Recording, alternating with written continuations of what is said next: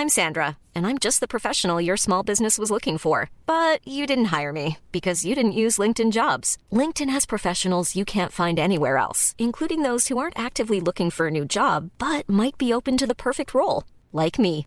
In a given month, over 70% of LinkedIn users don't visit other leading job sites. So if you're not looking on LinkedIn, you'll miss out on great candidates like Sandra. Start hiring professionals like a professional. Post your free job on linkedin.com/people today.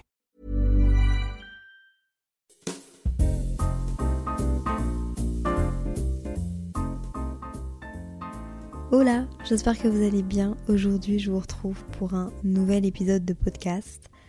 Vous, vous le savez pas. Moi, ça fait longtemps que j'ai pu enregistrer de podcast. En fait, les derniers épisodes que vous avez écoutés, je les ai enregistrés il y a un mois et demi avec Inès. Tout ça pour vous dire que je suis ravie de revenir et de parler à mon micro. D'ailleurs, j'ai l'impression que je dis ça tous les, tous les mois, mais j'ai du nouveau matériel. en fait, le matériel avec lequel j'enregistrais, avec lequel j'ai fait mes derniers podcasts, c'était un matériel qu'on me prêtait. Et j'ai dû rendre ce matériel. Et j'avais deux choix. Soit je revenais à mon micro que je dois poser sur une table pour pouvoir enregistrer, ou alors j'investis. Mais c'est un genre d'investissement sur moi-même et sur nous parce que bah, je kiffe ce que je fais et j'ai grave le droit de me faire plaisir du coup parce que c'est ma passion. J'investis dans du matériel qui me permet d'enregistrer n'importe où, dont depuis mon lit, ce qui est quand même un vrai luxe. Du coup, j'ai décidé de prendre l'option de vider mon compte bancaire pour pouvoir enregistrer des podcasts depuis mon lit et en vrai de vrai depuis n'importe où. Je vais pouvoir vous prendre avec moi un peu comme je l'ai fait à New York, mais de façon, j'espère, plus récurrente. Je suis trop contente d'avoir fait ce move-là. Ça me fait trop du bien. Je voulais aussi vous dire, vu que ça fait longtemps que je vous ai plus parlé du tac au tac, merci pour les 5000 abonnés sur le compte Instagram de Simple Caféine. Vous êtes des oufs. J'ai vraiment l'impression qu'il y a une communauté qui se forme autour du podcast et ça me fait kiffer et j'ai plein d'idées et je suis super surexcitée. En fait, le podcast me décuple ma créativité et la communauté qu'on se forme autour du podcast et à quel point je trouve que, je sais pas, il y a un truc différent de mes autres réseaux sociaux et ça m'inspire, vous m'inspirez énormément à créer des projets autour. Donc je bosse. C'est trop chiant les gens qui disent ça, mais je bosse dans le silence sans vous le dire. Et, et voilà. Et puis après, on verra où ça va nous mener. Bref, je pense qu'on va pouvoir rentrer dans le vif du sujet. Le podcast du jour, c'est un podcast autour du fait de partir à l'étranger, mais plus précisément d'aller étudier à l'étranger. D'ailleurs, j'espère que vous avez votre petit café au lait d'avoine. Moi, en ce moment, je suis en train de boire un café au lait d'avoine dans une tasse en céramique avec des petits smileys dessus. Ça me met de bonne humeur, genre waouh.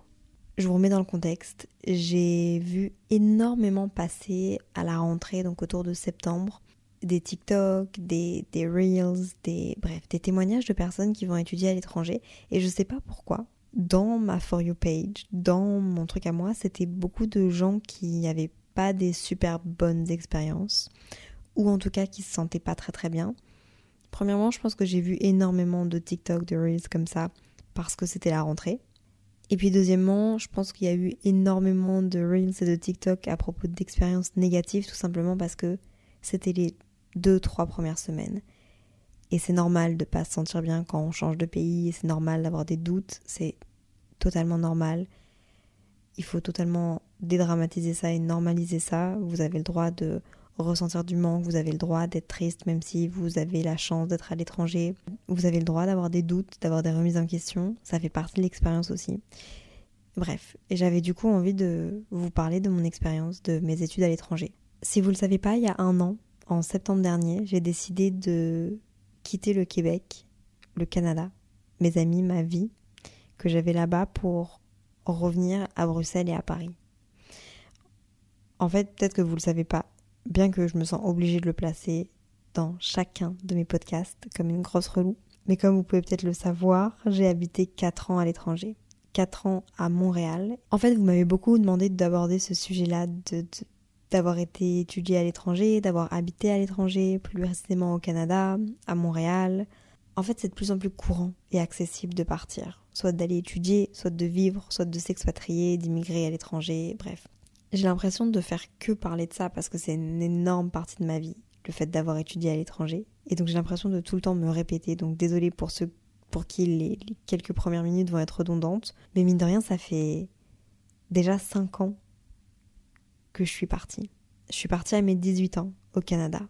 Donc là, j'ai sans doute oublié pas mal de détails qui vont potentiellement me revenir pendant ce podcast. C'est aussi peut-être une thérapie pour voir où est-ce que j'en suis par rapport au Canada. Mais je sais que, vu que ça fait 5 ans, j'ai aussi pris énormément de recul sur mes expériences à l'étranger, sur mes, mes études, mon choix d'aller à l'étranger. Je vais un peu vous expliquer du coup le pourquoi du comment. À mes 17 ans, j'étais sûre de vouloir faire médecine et je voulais surtout, et avant tout, étudier en France. En fait, plus précisément, étudier à Paris. C'était mon rêve. Genre, si j'avais pu le faire depuis mes 14 ans, m'émanciper entre grandes guillemets de mes parents, mais genre partir, aller à Paris, étudier, je l'aurais fait. J'avais des potes là-bas, je me sentais bien là-bas, je me sentais à ma place, bref. J'ai donc fait les cours préparatoires de médecine à Bruxelles, à l'Université libre de Bruxelles, à l'ULB, et je me suis rendu compte que c'était un idéal, parce que médecine c'est prestigieux, j'idolâtrais vraiment ce métier-là. Évidemment, c'est un métier prestigieux, qui est formidable, qui est enfin, épatant. Mais en fait, je me suis rendu compte que c'était pas ce qui allait me rendre heureuse. Genre pas du tout. Ni dans les études, ni dans la vie après. Ça me facilitait la vie d'essayer d'être la meilleure et d'essayer de, de, satisfaire tout le monde. Sans me poser trop de questions sur ce que moi je voulais être et ce que moi je voulais faire.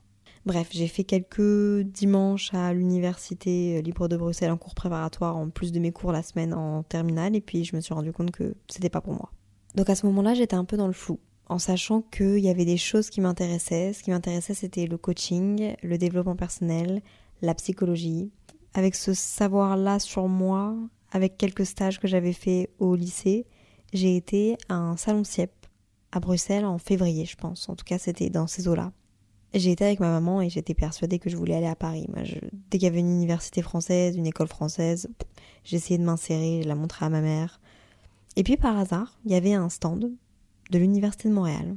On s'est approché de l'université de Montréal et là, il faut que je vous fasse une petite parenthèse sur un autre background de ma vie, mais depuis que j'ai 13 ans, mon rêve, c'est de vivre à l'étranger, comme je vous l'ai dit, même si c'est à Paris ou ailleurs et surtout d'étudier dans une grande université parce que j'ai eu la chance vers 13-14 ans d'aller aux États-Unis avec mes parents. Et par X, Y, Z raison, on a été euh, visiter la ville de Berkeley qui est une ville universitaire où il y a l'université de Berkeley. Et en fait je suis même pas rentrée dans cette université mais le fait et en fait à partir de là sans même avoir visité l'université j'ai vraiment juste été dans la ville et vu tous les étudiants j'ai eu un déclic de en fait Léa tu vas bosser à mort comme une dingue pour te laisser le plus de portes ouvertes et puis tu verras ce que la vie te réserve et ce que tu pourras faire ou pas faire. Mais donc j'avais dans un coin de ma tête l'idée de pas plus que dans un coin de ma tête, j'avais envie d'entrer dans une grande université. Et puis vers mes 17-18 ans, avec la, la, réalité de la vie, le, le coût de la vie, je m'étais aussi dit, enfin, j'avais très bien compris que les États-Unis ce serait impossible, inimaginable, et pas du tout dans ma direction de vie. Genre, je me vois pas commencer ma vie avec un, un prêt à la banque de 150 000 euros. Et j'étais pas sportive, du coup, je pouvais pas non plus demander une bourse. Enfin bref, là n'est pas la question. Donc bref, on est à ce salon étudiant avec ma maman, on tombe sur l'université de Montréal et on se retrouve bah, devant ce stand-là à parler à une fille qui était en fait étudiante de l'université de Montréal en échange à l'université de Bruxelles et qui venait du coup bah, à ce salon représenter l'école. Elle avait une espèce de grande euh, carte avec tous les programmes possibles et inimaginaux dessus. Et je lui ai expliqué que bah, de base je voulais faire médecine, puis en fait je me rends compte que c'est pas vraiment ce que je veux faire. J'aime bien la psychologie, mais potentiellement j'aimerais bien un truc plus scientifique. Et la fille me dit bah écoute, il y a un nouveau programme qui vient de débuter cette année, donc on était en février, ça faisait six mois qu'il avait débuté. Ça s'appelle neurosciences cognitives. Du coup, je me dis, ah ok, je prends le papier, mais encore une fois, sans grande conviction.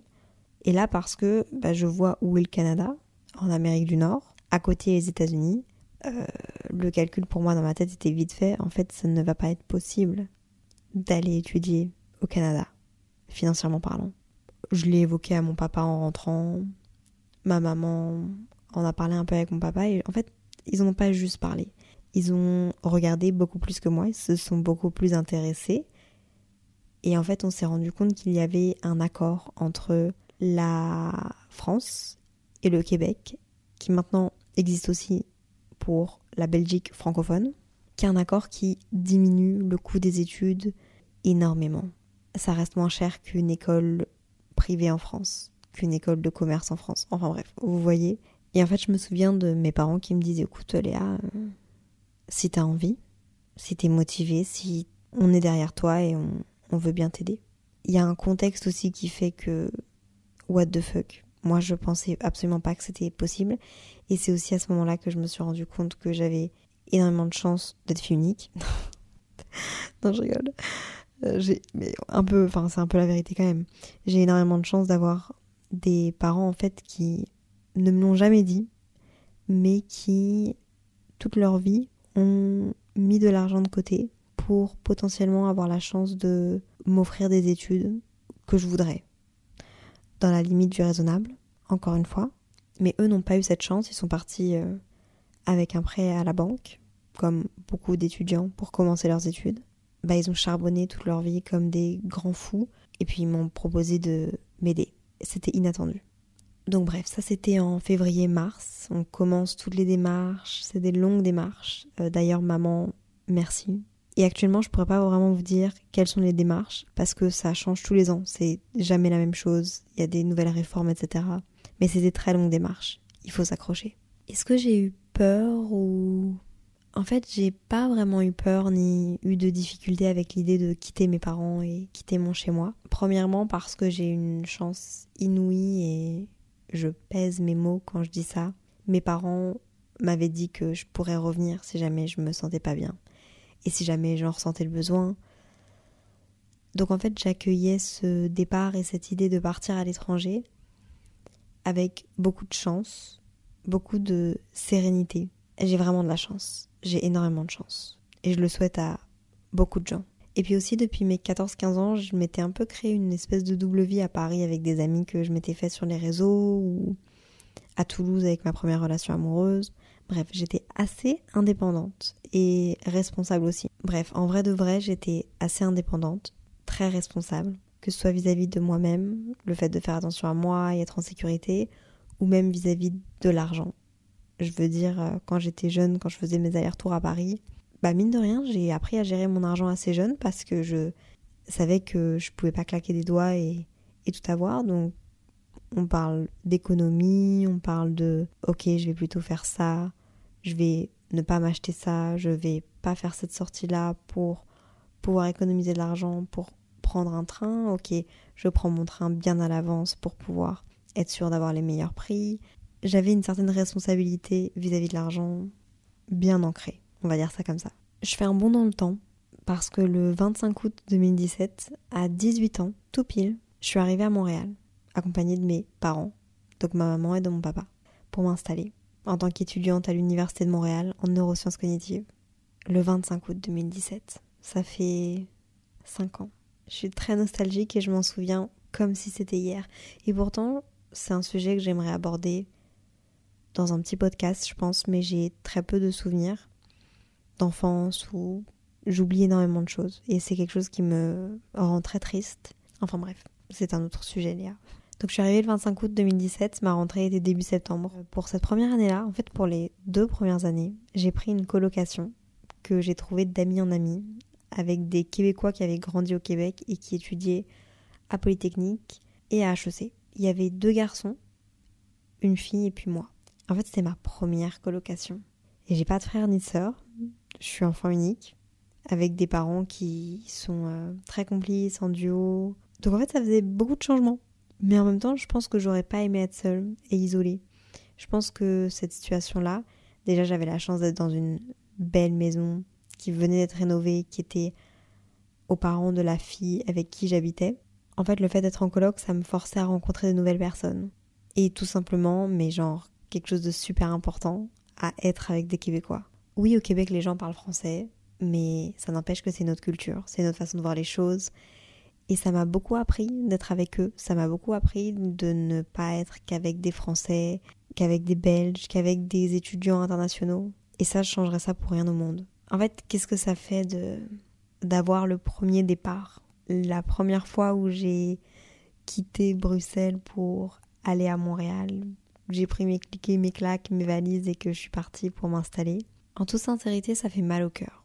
J'ai beau dire que j'étais j'ai toujours voulu ça, j'ai waouh les gars, ça fait mal au cœur, ça fait peur. C'est une accumulation de doutes, de aussi de sentiments d'imposteur, de pourquoi est-ce que je vis ça, pourquoi est-ce que et je veux vraiment insister dessus parce que c'est assez important pour moi, mais toute ma vie, j'ai bossé énormément, très dur, très fort au lycée, en secondaire, pour avoir l'opportunité de choisir ce que je voulais faire. J'ai toujours été l'enfant modèle, l'élève modèle qui voulait réussir pour elle et pour rendre les personnes autour de moi fières.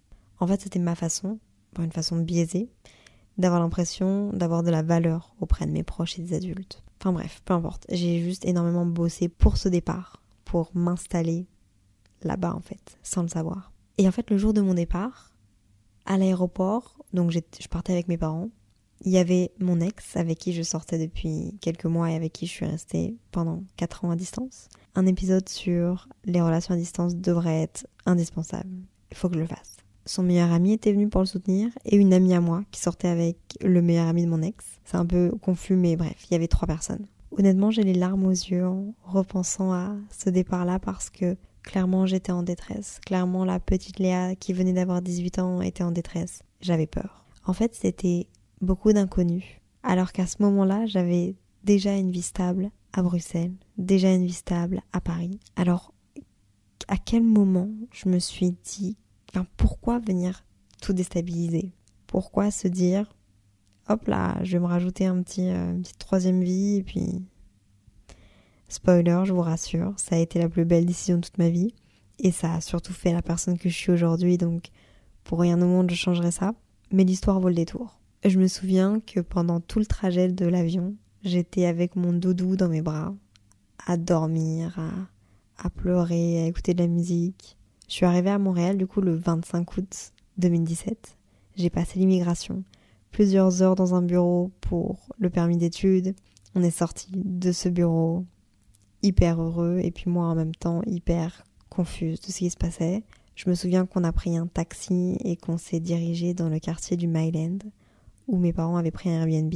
Le Myland, c'est le meilleur quartier du monde. C'est mon quartier préféré. À ce jour. Si je pouvais y habiter, avec grand plaisir. Sauf que le Myland, c'est un peu un quartier genre underground, clairement très éclectique et pas spécialement beau. Il a son charme quand on connaît, quand on a ses habitudes, quand on l'observe vraiment. Mais à ce moment-là, on arrive à Montréal avec 6 heures de décalage horaire. Je chiale depuis 12 heures. Je me souviens d'ailleurs. Oh purée les gars, j'ai un flashback de la veille de mon départ.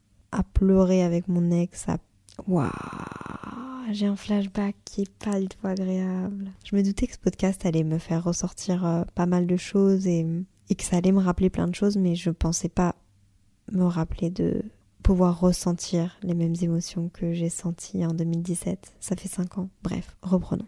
Je suis dans le taxi, en direction du Myland avec mes parents. J'ai 7 heures de décalage, j'ai pleuré. Depuis 12 heures, je pleure, j'ai les yeux gonflés. Je comprends rien à ma vie. Je suis contente, mais en même temps, je suis totalement déstabilisée en détresse. Et à ce moment-là, on arrive à Montréal et je vois Montréal pour la première fois. J'avais jamais été à Montréal auparavant. C'est la première fois que je vois cette ville. Et je vois ces espèces de rues qui sont pas super jolies.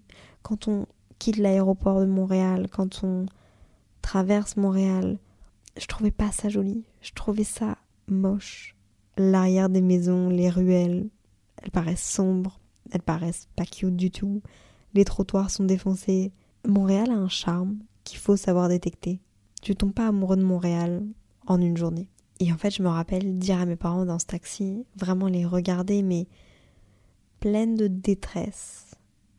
Vraiment pas de façon imbue, pas de façon mais pleine de détresse, dire à mes parents mais mais qu'est-ce que j'ai fait? Pourquoi est-ce que je suis partie? Qu'est-ce que je vous fais faire? Qu'est-ce pourquoi c'est pas beau? Et je me souviens pleurer dans le taxi. Bref, je m'excuse. Je m'excuse auprès de mes parents, je m'excuse auprès de vous, je m'excuse auprès de moi parce que je suis pas fière. Et je m'excuse surtout auprès de Montréal, que j'aime plus que tout au monde. Bref, je pense que je vous ai fait un bon background un peu de, de mise en contexte et de début d'histoire. Et j'avoue que si je continue de raconter ça comme ça, ces trois années d'études prendraient trop de temps à raconter. Mais je pense que je peux faire des espèces de points de synthèse, à savoir et à prendre en compte que mon expérience a été majoritairement très positive, mais que c'est évidemment seulement mon expérience, que j'ai vécue au Canada, plus précisément au Québec, et plus précisément à Montréal même. Qu'est-ce que Montréal m'a apporté? Qu'est-ce que le fait d'étudier à l'étranger m'a apporté? Déjà, premièrement, c'est sans aucun doute ma plus belle expérience. Étudier à Montréal, ça m'a appris la vie d'adulte, ça m'a fait grandir. Je suis devenue beaucoup plus indépendante. Je l'étais déjà, mais je le suis devenue encore plus. Parce qu'à the end of the day, tu es seul. Bon, t'es jamais seul, sache-le. Quand tu pars à l'étranger, si c'est quelque chose qui te fait peur, tu n'es jamais vraiment seul.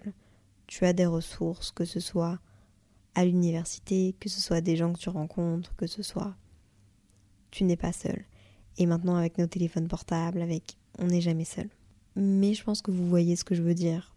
Physiquement, je pouvais être seule. Ça m'a fait sortir de ma zone de confort, aller vers des gens, demander de l'aide, avoir du courage, demander à des personnes pour être mes amis. Genre ça peut être bête, mais ça m'a fait sortir de ma zone de confort. En parlant d'amis, ça m'a... Même au-delà des amis, ça m'a simplement apporté beaucoup de connexions avec des gens. J'ai rencontré des gens de tout horizon qui faisaient plein de choses ça m'a ouvert les yeux sur plein de façons de penser, plein de façons de voir les choses.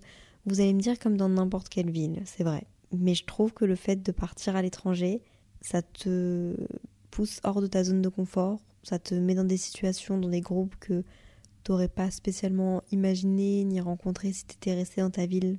Un peu comme dans le voyage au final et un peu comme dans le fait d'aller vivre à l'étranger aussi. Je pense juste que la chance que j'ai, c'est qu'avec les études, en contact avec des gens qui te ressemblent ou en tout cas qui ont souvent la même tranche d'âge que toi. J'apprécie beaucoup plus la solitude et ma propre compagnie. Je pourrais, pareil, vous en faire un podcast ou une mini-séquence ou... C'est important d'apprécier sa propre compagnie.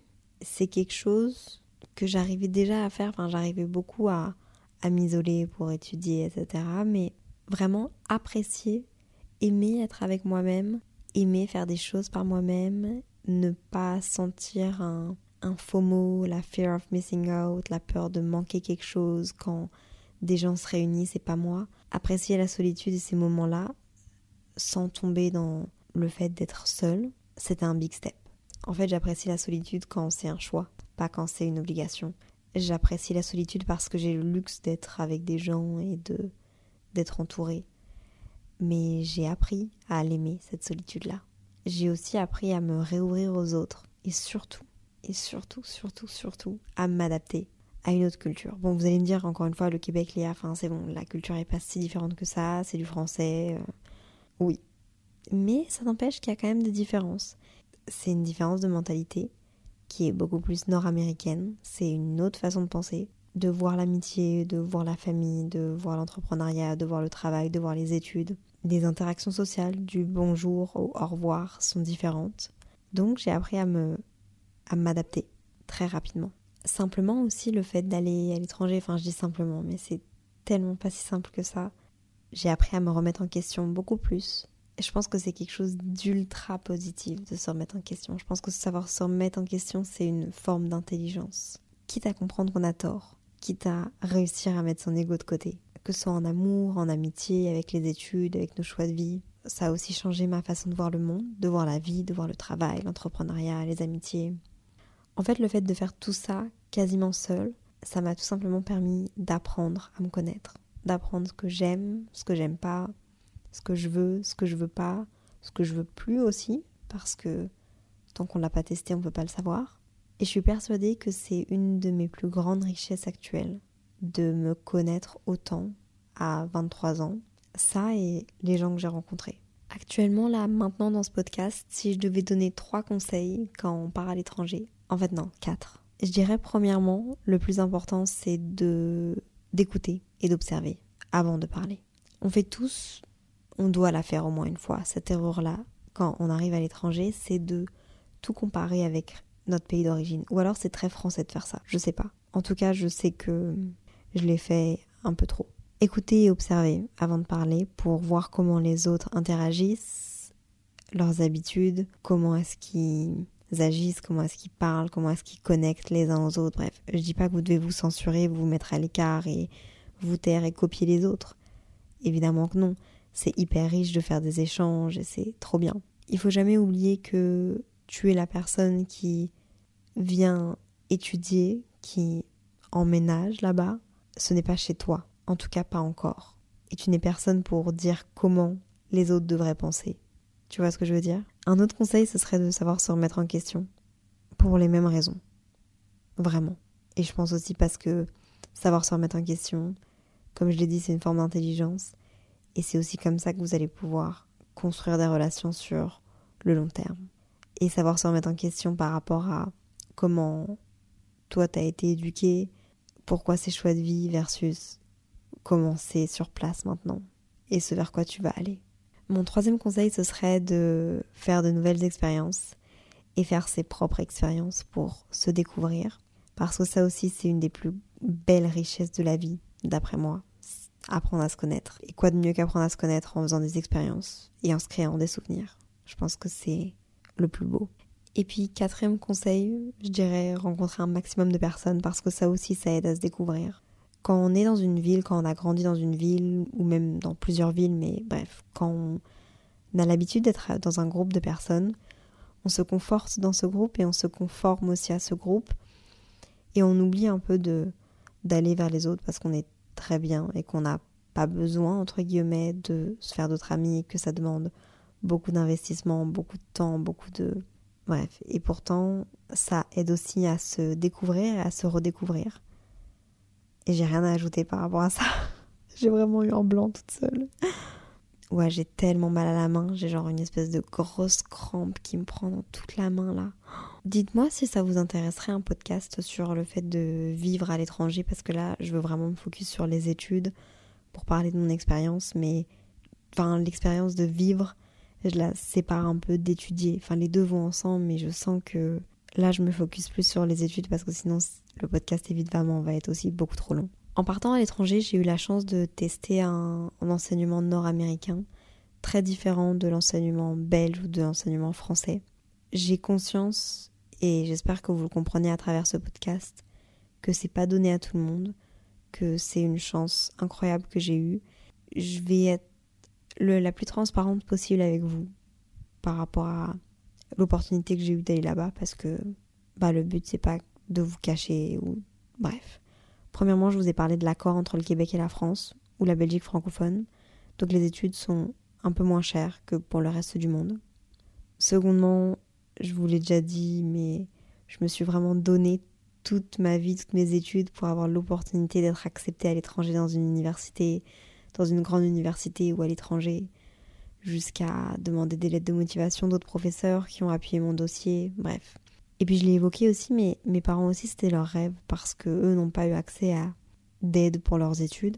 Ils ont commencé avec un prêt à la banque et ils ont toujours été employés, mais ils sont super doués dans ce qu'ils font et bref, ils ont décidé dans mon dos, sans que je le sache, de mettre de l'argent de côté parce qu'ils en avaient l'opportunité et puis aussi parce que je suis enfant unique, parce que clairement ils n'auraient pas pu faire ça pour deux enfants, mais bref, ils ont fait des choix de vie et je dis ça avec des pincettes parce qu'il n'y a pas de bonne manière de faire, il n'y a pas de bonne manière d'éduquer un enfant, il n'y a pas de bonne manière de d'agir face à l'argent. De... Je pense que tu agis d'une certaine manière parce que tu as eu ou tu n'as pas eu, ou tu as certaines ambitions, certains... Je me sens extrêmement chanceuse et je suis très reconnaissante de mes parents par rapport à ça. Et c'est vraiment en allant à Montréal, et ça je veux vous parler vraiment deep et J'espère que ça va être bien interprété, mais c'est vraiment en allant à Montréal que je me suis rendu compte de tout ce que mes parents avaient fait pour moi.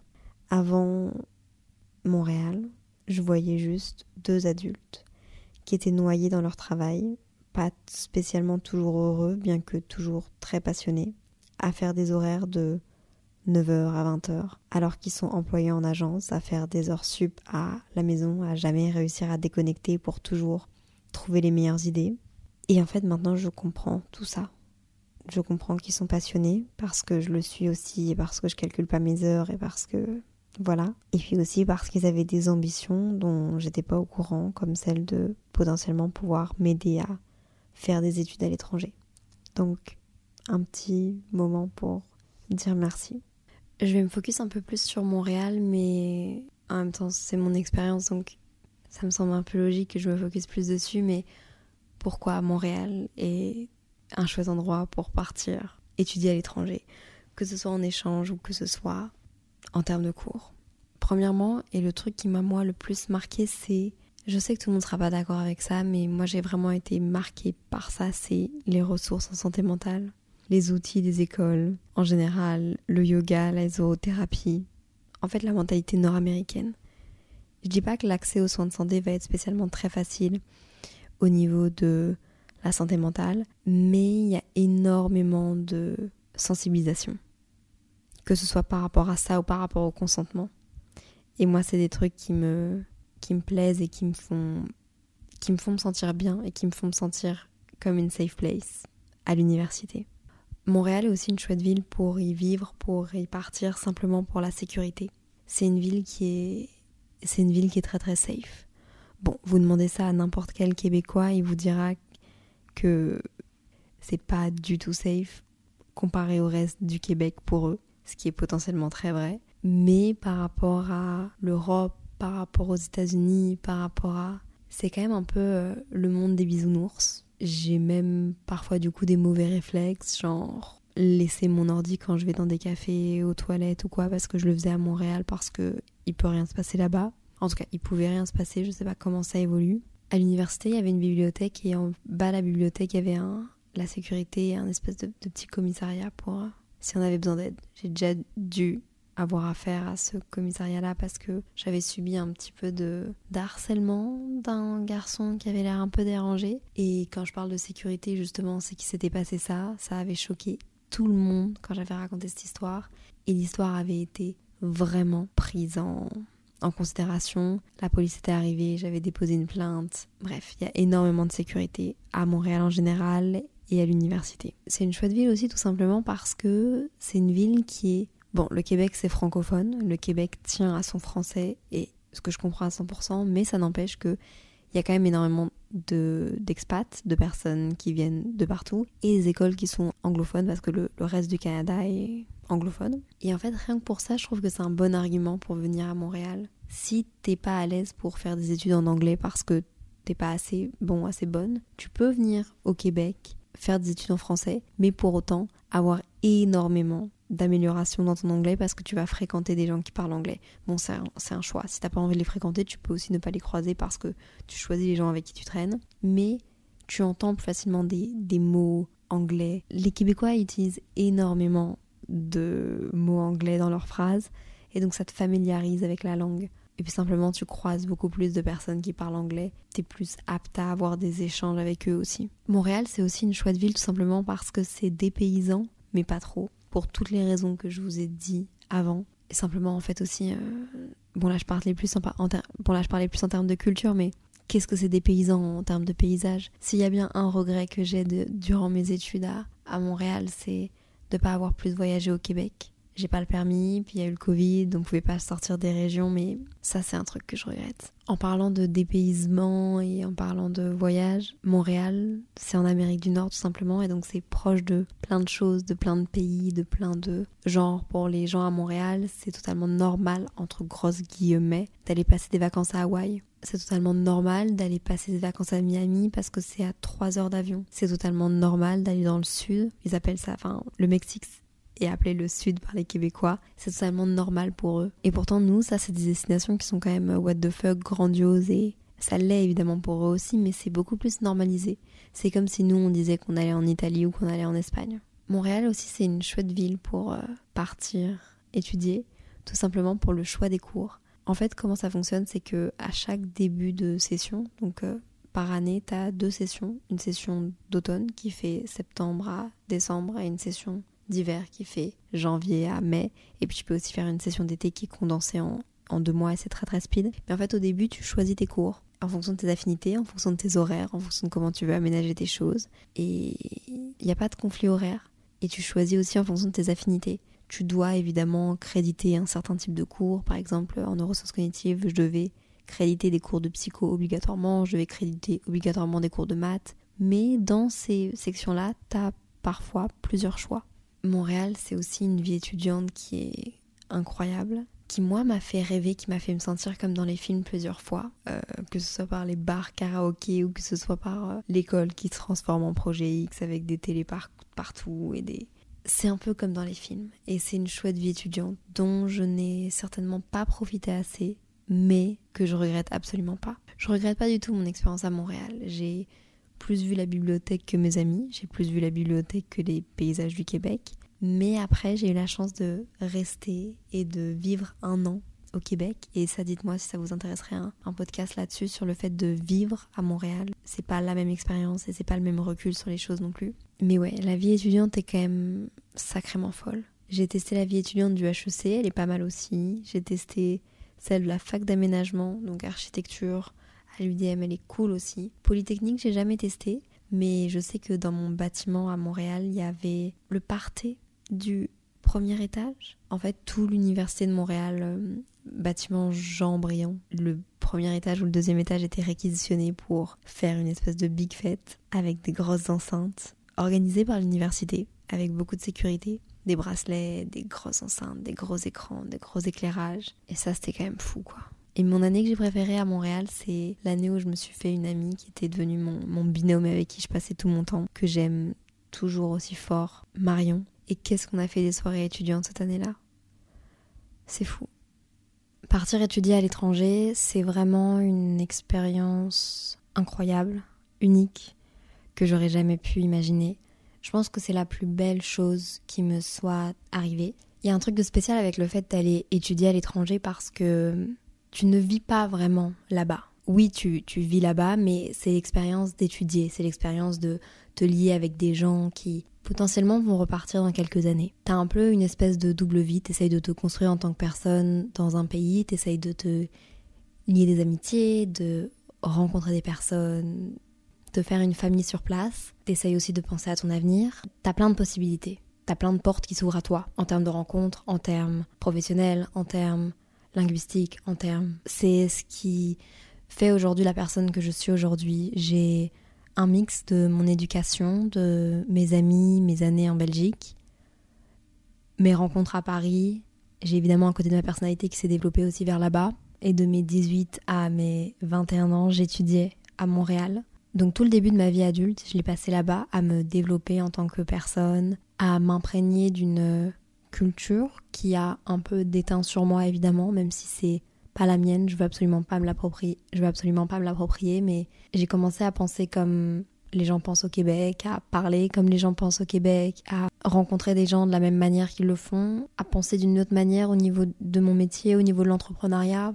Si un jour on vous donne l'opportunité d'aller faire un échange dans un autre pays, même si c'est un pays qui est près de la Belgique, près de la France, même si c'est pas ce que vous aviez imaginé, je pense que ça vaut la peine de tenter l'expérience. Peu importe que ce soit une bonne ou une mauvaise expérience, ça reste que c'est une expérience qui va vous construire en tant que personne. Et si jamais vous attendiez un petit signe avant de partir à l'étranger, peut-être que ce podcast est votre signe. Et si vous vous sentez pas bien dans votre échange ou que vous vous sentez pas bien dans... En fait, si vous vous posez plein de questions, alors qu'en ce moment vous êtes en échange ou en ce moment vous, venez d'arriver dans une nouvelle ville pour étudier à l'étranger, c'est normal. J'aimerais bien que vous dédramatisiez cette situation, c'est normal de pas être bien, c'est normal de se poser des questions, c'est si je vous parle à cœur ouvert, ça j'ai jamais dit sur aucun de mes réseaux mais je me suis posé tellement de questions quand j'étais au Québec.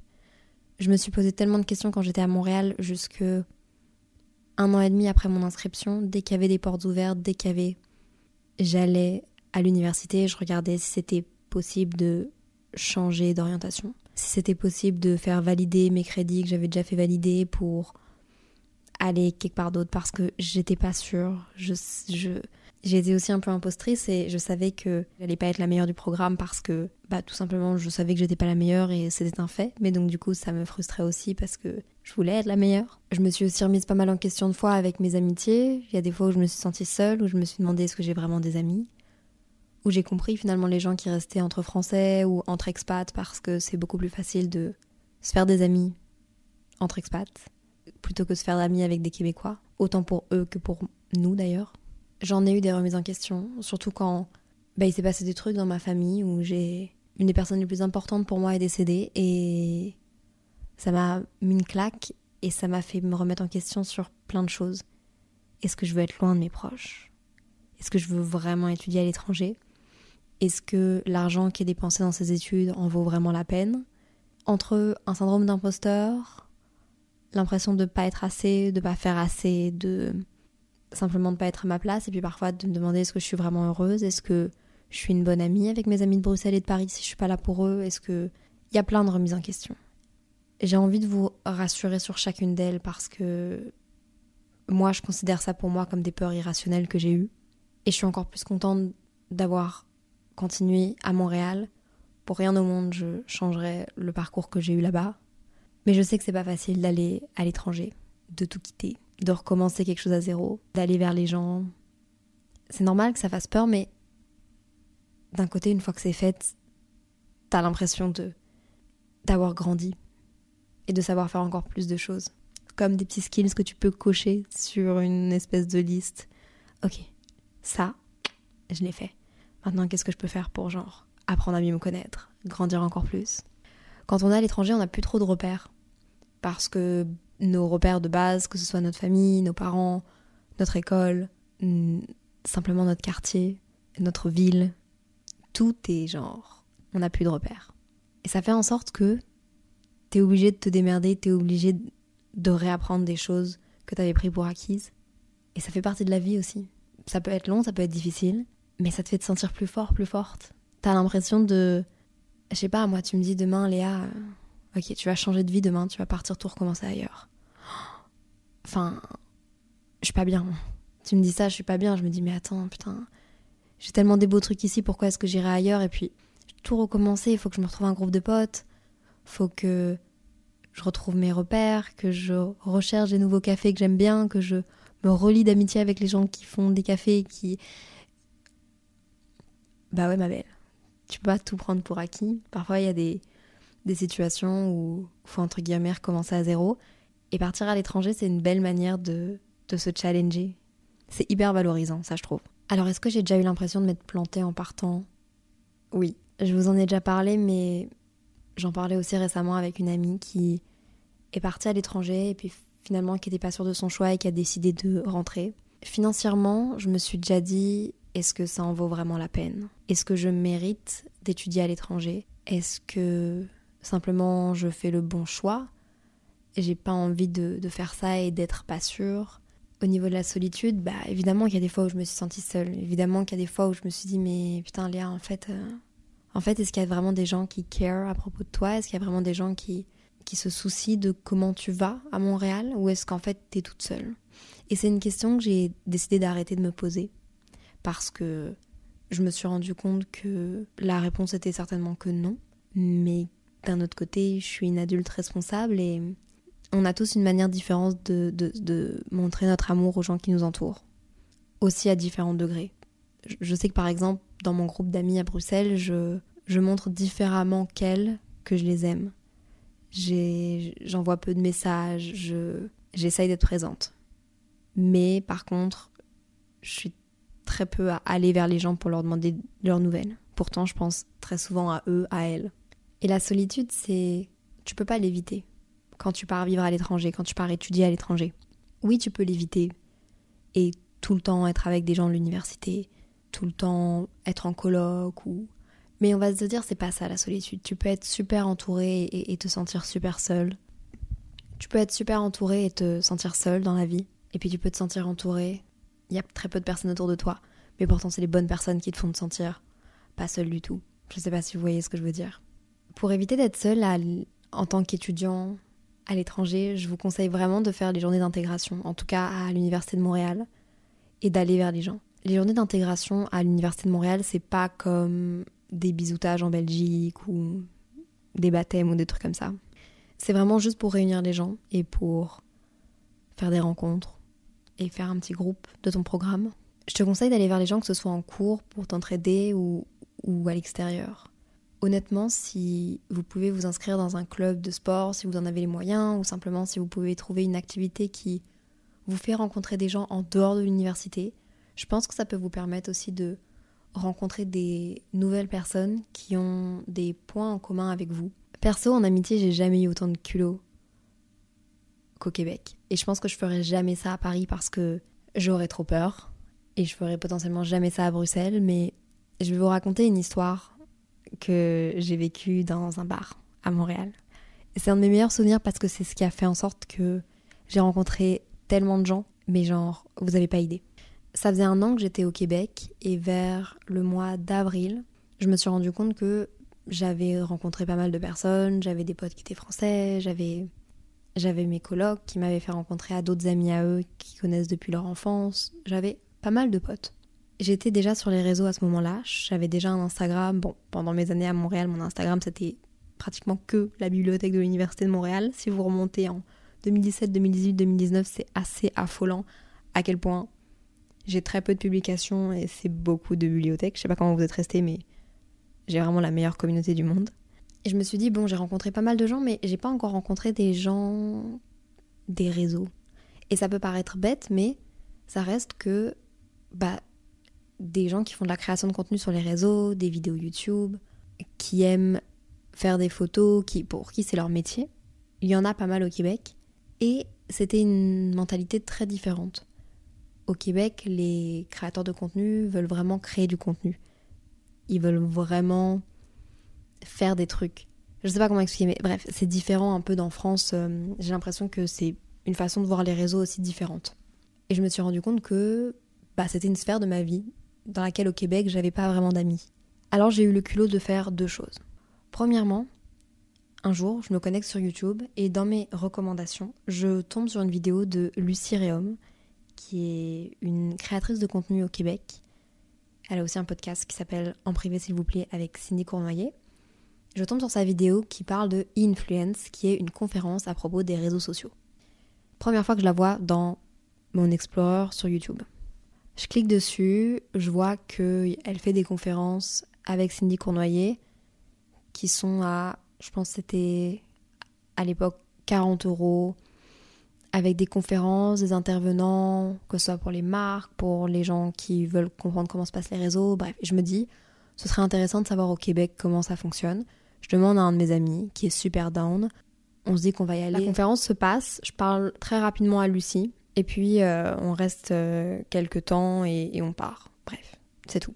Quelques jours plus tard, je suis sur Instagram et je vois une créatrice de contenu que je connais depuis très longtemps sur les réseaux, enfin que je ne connais pas particulièrement personnellement du tout. Hein. Elle ne me connaît pas encore à ce jour, mais qui s'appelle Lisandre Nado, qui est pour moi une des pionnières de YouTube, qui a un podcast qui s'appelle Sexe Oral, que j'adore, j'adore, j'adore. Cette fille est une personne euh, qui a toujours su retomber sur ses pattes, malgré tout ce qui s'est passé dans sa vie. Je me souviens, moi, je l'ai découverte. La première vidéo que j'avais vue d'elle, c'est une vidéo où sa maison prenait feu. Il y avait eu un incendie. Bref, ça remonte à 10, 12, peut-être même plus. Et du coup, quand j'étais revenue au Québec, j'avais décidé de la suivre sur Instagram parce que je l'avais jamais suivie sur Instagram. Et elle avait mis, je pense que c'est elle, une story dans laquelle elle avait dit Hey, on va aller dans un bar karaoké. S'il y a des gens qui veulent venir, venez. Donc vous comprenez bien, ouvert à n'importe qui. Ils avaient donné rendez-vous à 9h, donc moi à 9h15. En fait, je m'étais tapé une déterre comme je m'étais jamais tapé de déterre. J'ai enfilé tous mes vêtements et je suis partie. Et je suis arrivée là-bas, évidemment, il n'y avait personne encore. Je suis arrivée à 9h15 et j'ai vu une table de, de meufs. Notamment, il y avait Maë, que je connais toujours, à cette table. J'ai paniqué, je me suis assise à leur table. C'était deux meilleures amies d'enfance. Elles ont dû se dire, mais qui est cette folle dingue qui vient s'asseoir à la table? J'ai paniqué, je me suis assise avec elles. Elles m'ont patège. On a parlé. Et puis, euh, des gens ont commencé à arriver de plus en plus. Et en fait, ça a fait un espèce de réseautage ça aurait pu être un, être un espèce de meet-up, mais c'est pas la mentalité au Québec. Là, c'était vraiment juste, ils ont lâché ça dans leur story pour euh, rencontrer des gens. D'ailleurs, j'aimerais trop faire ça. Et donc la soirée commence et puis des gens arrivent de plus en plus. Des gens arrivent et puis là je vois Kodak Ludo qui était euh, qui fait de la musique mais qui avant faisait des photos, qui me parlait un peu sur les réseaux et donc trop bien, on bounce, on parle et tout. Et puis Ludo me présente à quelqu'un, à Cindy, Cindy Cournoyer, qui est une de mes euh, très très très très bonnes amies encore maintenant, de qui j'avais été voir une conférence trois jours avant. Donc je lui, je lui ai dit que j'avais été, que ça avait été super et tout. Bref, on a, on a passé la soirée à faire un karaoké, à parler, à connecter. Cindy était là avec un de ses meilleurs amis qui s'appelle Greg, qui est une, pépite que j'adore, qui avait déjà été en Belgique et donc on parlait de ça. Bref, j'ai bande avec eux pour me rendre compte que Cindy habitait à 10 minutes à pied de chez moi. Et après mes examens, après l'été, j'ai passé quasiment tout, mais je pense que c'était jeudi soir avec elle. Soit chez elle, soit chez d'autres amis. On s'est fait une bande de potes comme ça qu'on voyait chaque semaine. Et en fait, jamais je me serais sentie capable de faire ça. Jamais je me serais sentie capable d'arriver à un endroit où on m'a pas invité, où personne, où j'ai aucun ami. Enfin, j'ai été toute seule. J'ai pris mes clics et mes claques à 21h et j'ai été à un foutu truc où les gens ont dit bon bah venez, on va se faire un karaoké. Je n'avais jamais eu ce culot-là de ma vie. Et ça peut paraître très bizarre, mais de ça a découlé mon amitié avec Cindy, qui était en colloque avec Laura, qui a le podcast Femme à marier, et donc Laura, pareil. Et puis de là, on a pu s'entraider pour nos créations de contenu, parce que tous les trois, on, crée du contenu sur les réseaux sociaux depuis maintenant longtemps. Cindy m'a présenté à Lucie, Cindy m'a présenté à Amy, bref, Lucie m'a présenté à Ise, Cindy m'a présenté à Mila. Tous ces gens-là que je vous dis, peut-être que vous, ils sont inconnus pour vous, mais moi, c'est mes amis du Québec, avec qui j'ai passé énormément de temps à me confier. Ça a été mes amis les plus proches, avec qui je, je faisais des soirées où on regardait Occupation Double, où on regardait des, des trucs de télé-réalité ou simplement on se vidait la tête, on sortait ensemble. Ça a été mes plus gros moments au Québec, je les ai passés avec eux. Tout ça est parti d'un culot que j'ai eu.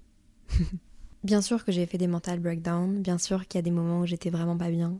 Je pense que le principal c'est de savoir communiquer, de dire ce qu'on ressent, que ce soit à ses proches qui sont loin ou que ce soit à des gens qui sont près de vous, qui vivent avec vous. Et c'est normal de pas être bien parfois. Mon meilleur conseil quand ça va pas bien, ce serait peut-être de faire une liste de qu'est-ce qui va bien dans ma vie, pourquoi est-ce que ça va pas bien, qu'est-ce que je pourrais améliorer, comment je pourrais l'améliorer. Mais c'est normal d'avoir des mental breakdowns à l'étranger. Il faut pas se sentir mal de, se sentir mal quand on est à l'étranger. Oui, c'est une chance, mais c'est pas parce que vous avez cette chance-là que vous pouvez pas avoir des trucs à redire ou pas être bien. Ou... Ça correspond pas non plus à tout le monde. Un truc qui m'a beaucoup fait souffrir quand j'étais à l'étranger, quand j'étudiais à Montréal plus précisément, c'est mes allers-retours. J'ai fait pas mal d'allers-retours entre le Québec et la Belgique.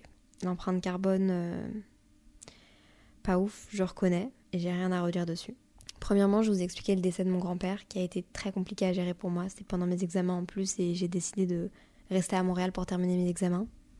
Et puis simplement, en fait, en faisant mes allers-retours, je me suis rendu compte que je voyais mes proches vieillir. Et je me suis rendu compte que, bah, ses proches, ses amis, les gens qu'on aime, c'est pas des gens à prendre pour acquis. Pas dans le sens où ils vont se barrer du jour au lendemain, mais dans le sens où la vie n'est pas éternelle. Les moments qu'on passe avec eux non plus. Je vous avoue que c'est pas parce que je suis rentrée de l'étranger que je passe plus de temps avec eux, parce que j'ai un mode de vie qui fait que je bosse énormément et j'adore être dans ma bulle. Mais Montréal m'a fait réaliser ça quand même. Ne pas prendre les gens pour acquis qui vous entourent. Un autre truc qui m'a fait beaucoup de mal au Québec, c'est la culpabilité de ne pas être là pour mes amis et de ne pas être une bonne amie. Parce que je ne suis pas le genre de copine, d'amie qui va envoyer des messages, qui va raconter sa vie par message. J'ai hâte de raconter ma vie à mes amis, mais je veux le raconter en vrai. Je passe déjà tout mon temps sur mon téléphone, entre guillemets. Et donc j'ai envie de passer des moments de qualité, même s'ils sont moindres, entre guillemets. Mais ce qui fait qu'à l'étranger, bah, c'est difficile de passer ces moments-là de qualité avec les gens. Et du coup, j'avais l'impression d'être une mauvaise amie, parce que j'avais l'impression de ne pas être là assez pour mes amis. Et de. Je culpabilisais de plus être la personne, en fait, qui contactait quand ils allaient pas bien. Parce que de toute façon, ils pouvaient pas me voir. Et je comprends, je leur en veux pas du tout je suis tellement contente pour mes amis qu'ils aient d'autres amis et qu'ils soient entourés, mais juste ça me faisait culpabiliser moi parce que j'ai pas envie de perdre ma place d'amis entre guillemets. Pas que j'ai peur d'être remplacée, mais juste j'ai envie de pouvoir être là pour mes amis et ça, ça a été difficile pour moi. Mais je pense que ça vaudrait la peine que je fasse un podcast aussi sur les relations à distance, que ce soit relations amoureuses ou relations amicales ou relations familiales. Que je vous donne un peu mon point de vue. Euh, les seuls conseils, je pense que je pourrais vous donner, c'est par rapport aux relations amoureuses. Les relations amicales, comme je vous ai dit, je suis pas la meilleure, donc je vais pas trop donner de, de conseils là-dessus. Et en ce moment même, je suis dans mon lit, donc c'est un peu le rêve. Il y a un truc dont j'aimerais parler aussi, c'est un peu mon ego qui va parler maintenant. mais c'est de l'enseignement à l'étranger. Quand on part étudier à l'étranger, il y a, entre guillemets, j'ai envie de dire, deux solutions. Soit vous faites un Erasmus, un échange universitaire, soit vous faites vos études à l'étranger. L'enseignement est différent. Je parle en termes de quantité et aussi en termes de qualité, et puis de rapport avec les professeurs. Enfin bref, c'est aussi une autre manière d'être noté. Par exemple, au Québec, tu es noté en fonction des autres. En fait, c'est pas comparable aux autres pays. Et c'est là que mon ego parle un peu parce que j'ai souvent entendu euh, le Québec, enfin, c'est hyper facile. Les études, euh, c'est trop facile. On m'a déjà dit, il n'y a pas beaucoup d'heures de cours, euh, c'est hyper facile. Et là, mon ego en prend un coup. En fait, quand on me dit que les études au Québec, c'est facile, ça me fait bondir de ma chaise parce que oui, les études sont faciles si tu viens faire un échange et que tu as besoin d'avoir 50% ou 60% pour valider tes cours. Là alors, je suis d'accord, c'est facile. Il n'y a pas beaucoup d'heures de cours, tu peux faire la fête. Si tu dois juste valider, c'est ok. Par contre, au Québec, tu es noté en fonction des autres. Et pour continuer tes études, tu dois avoir une moyenne qui est supérieure au groupe. Tu as ta propre moyenne à toi, c'est moyenne de tes résultats, de tes cours. Et tu as aussi une autre moyenne qui en fait calcule, si je dis pas de bêtises, l'écart entre toi et le reste du groupe. Pour être pris dans des programmes, pour pouvoir continuer tes études, pour avoir des récompenses entre guillemets, il faut que cet écart soit très grand. Il faut que tu te situes dans la haute moyenne. Il faut que tu sois le meilleur. C'est comme ça que tu vas être choisi pour si tu veux faire un doctorat, si tu veux faire une maîtrise, un master, si tu veux continuer tes études. Je dis pas que c'est impossible et je dis pas que c'est super difficile. Et j'ai juste que c'est une manière différente d'être noté, une manière différente d'étudier. Aussi, c'est que 15 heures de cours par semaine, mais tu as 6 semaines de cours et après tu as des examens. Et tes examens sont aux mêmes horaires que tes cours. Ça veut dire que si tu décides d'avoir tes cours lundi matin, lundi après-midi, mardi matin, mardi soir, mercredi après-midi, pour avoir un super long week-end, eh ben tes examens vont être à ce moment-là. Donc tu as 6 semaines de cours et ta septième semaine, directement c'est tes examens qui s'enchaînent. Donc en fait c'est juste une manière différente d'aller à l'école, d'apprendre. Même ton rapport avec les professeurs, les professeurs sont très accessibles. C'est potentiellement aussi parce que les études sont un peu plus chères, mais le nombre de fois où j'ai été dans le bureau des assistants, le nombre de fois où les assistants m'ont réexpliqué des slides, où on était 10 à faire la queue devant le bureau, le nombre de fois où j'ai envoyé des mails et on m'a répondu. Donc oui, si on parle de facilité dans ce sens-là, dans le sens où on peut avoir accès à des profs, on peut leur demander des explications, c'est accessible, oui. Mais c'est juste différent et c'est juste pas comparable. Je trouve qu'il y a un vrai soutien, en tout cas à l'Université de Montréal. Je trouve que la qualité des salles de cours est incroyable par rapport à la Belgique, par rapport à l'Europe, par rapport à la France. Enfin bref, comme je vous ai dit, j'ai pas parlé de mon expérience du fait d'avoir vécu au Québec, au Canada, à l'étranger en général, parce que je pense que c'est différent du fait d'étudier. C'est une expérience très différente en termes de vision de l'amitié, en termes de vision des rencontres, de vision du travail, de, nos relations aussi avec nos amis du coup qui restent en Belgique ou de notre famille qui reste en Belgique alors qu'on se construit parce qu'on vit ailleurs et qu'on veut vivre ailleurs. Pareil pour les relations à distance, j'en ai pas trop trop parlé mais j'ai vraiment envie, enfin c'est dans ma liste des podcasts à vous faire par rapport aux relations à distance. Bref, c'est la fin de cet épisode de podcast, ça m'a fait trop plaisir de vous parler, de passer un moment dans mon lit avec un petit café au lait d'avoine, avec vous à vous parler. Si vous avez l'opportunité d'étudier à l'étranger, de partir en Erasmus, je pense que c'est une expérience incroyable. Ça vaut la peine de tester, mais je tiens à finir aussi ce podcast par vous dire que hum, si vous en ressentez pas le besoin, je suis pas non plus là pour vous culpabiliser, vous dire que vous passez à côté de quelque chose. J'espère que si vous écoutez ce podcast et que ça vous dit pas du tout, bah potentiellement ça vous aura peut-être permis d'apprendre un peu mieux, connaître vos amis qui sont partis en Erasmus ou qui sont partis étudier à l'étranger parce qu'évidemment, ils reviennent changer et c'est une réalité que peut-être vous connaissez un peu moins, mais j'espère que j'aurais pu vous transmettre quelque chose en tout cas. Il y a d'autres manières d'apprendre à se connaître que de partir étudier à l'étranger. Il y a le voyage, le fait de partir plus tard quand t'as plus de thunes pour vivre dans un autre pays, le fait de faire du bénévolat, le fait de travailler dans des assos, bref. Plein de trucs que moi j'ai pas testé et qui je sais m'auraient offert une toute autre expérience et m'auraient tout autant fait grandir et peut-être d'une autre manière. Je suis vraiment super émue d'avoir étudié là-bas dans cette université qui était immense et que quand je revois maintenant, et je vais vous mettre une photo sur le compte Instagram, mais c'est un bâtiment immense, c'est une université qui est grandiose et j'ai encore des étoiles plein les yeux rien que d'y penser et en me en me revoyant arriver là le premier jour avec mes parents et nous, nous regarder et nous dire purée c'est là que je vais étudier Bref, là ça devient un peu emotional. Mais je suis ravie d'avoir euh, partagé ça avec vous. Moi, ça va aussi me faire des, des archives pour moi-même. Et si jamais ça vous intéresse, je le lâche comme ça. Mais il y a plein de vidéos sur YouTube euh, de mes vlogs à Montréal, euh, quand j'étudiais là-bas ou quand je vivais là-bas. Et si vous voulez voir mon expérience d'une autre manière et visuellement, peut-être que ça peut vous intéresser. Prenez soin de vous, soyez bienveillants avec vous-même. Merci pour tout. Merci d'être sur le compte Instagram de Simple Caféine. Merci pour vos commentaires. Merci pour tout. Trop contente de vivre cette aventure avec vous. Soyez bienveillants avec vous-même, avec les autres. SCS, prenez soin de vous. Bye